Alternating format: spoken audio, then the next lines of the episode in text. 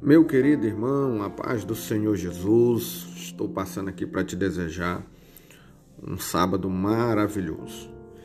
E quero deixar uma reflexão em Salmos de número 66, versículo 20. Bendito seja Deus que não rejeitou a minha oração e nem desviou de mim a sua misericórdia. Querido irmão, Deus continua ainda ouvindo as nossas orações. Ele nunca rejeitou a nossa oração e nem deixou de deixar a sua misericórdia sobre nós.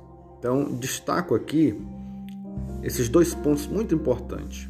Deus não deixou de ouvir a nossa oração e Deus não desviou de mim e nem de você a sua misericórdia. A Bíblia diz que as misericórdias de Deus são as causas de não sermos consumidos.